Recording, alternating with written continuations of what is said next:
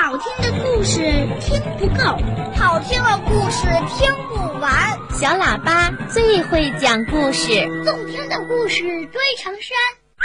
小喇叭好听的不得了。爸爸讲故事时间，小朋友，在今天的抱抱熊故事时间里，我们要请你听一个跟过年有关的故事。小兔给小熊拜年。哎，这个故事咱们三个谁讲给小朋友们听啊？还是让我来吧。好好啊。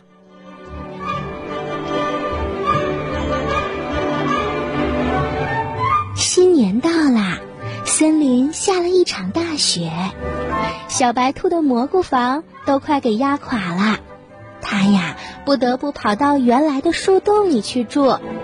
好在小白兔呀原来就已经积蓄了很多好吃的食物和衣服，因此呢，它不用担心会挨饿受冻。在它的树屋里呀，藏着一大堆的萝卜和白菜。还有一大堆非常好吃的干蘑菇呢。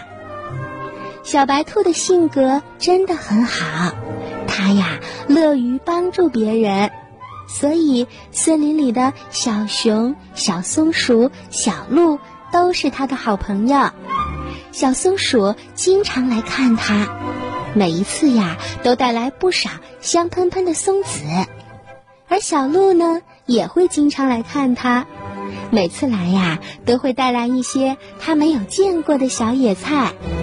当然，小鸟也关心它呀，经常会送一些小果实给它吃。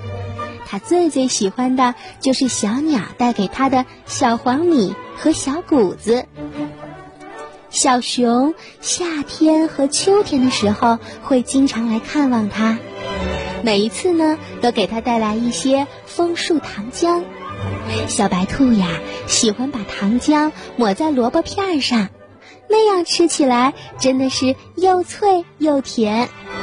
不过入冬以来，小熊就没有来过啦，因此小白兔真的很想念小熊。他决定要去看看小熊，顺便给他拜个年。去小熊家的路呀，很远很远。小白兔先要路过小松鼠的家，小松鼠住在一棵大松树上，周围还有很多的松树呢，还有一些橡树。快到小松鼠家的时候，小白兔就大声的喊起来啦：“小松鼠，给你拜年哦！”小松鼠从树洞里爬下来，给小白兔送来了一把松子儿。他说：“好的，谢谢你，小白兔，快点吃吧，这是今年最新鲜的。”小白兔和小松鼠一边吃着松子儿，一边聊着天，他们呀都觉得很开心。不过，小白兔不得不要停下来了，它要和小松鼠说再见，因为它还得去看看小熊呢。森林里的雪真厚，每一条小路都被雪覆盖得严严实实的。但聪明的小白兔呀，还是没有迷路。它很快就经过了小鹿的家。小鹿一家住在一个岩洞里，小白兔在洞门口喊着：“小鹿，小鹿，新年快乐！”谢谢小白兔，也祝你新年快乐。小鹿高高兴兴地跳了出来，他们呀一起品尝着小松鼠送来的松子儿，然后呢一起玩了一会儿堆雪人和赛跑的游戏。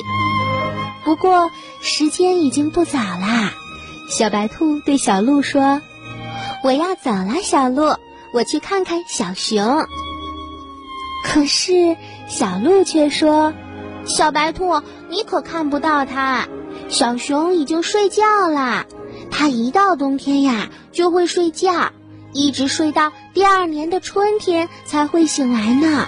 所以你不用去看它啦，明年春天的时候我们一起去。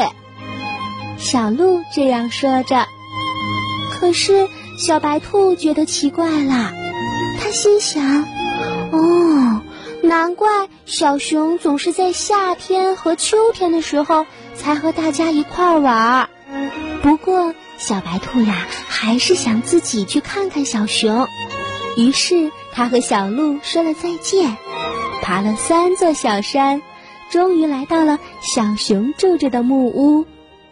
哇！从窗口望过去，小熊正躺在床上打呼噜呢。他的屋子里热气腾腾的，地上还摆着一些榛子、橡果，还有一些谷子和蜂蜜。小熊的枕头旁边还放着几张漂亮的卡片和一盒巧克力，一定是朋友们看望他时送给他的礼物。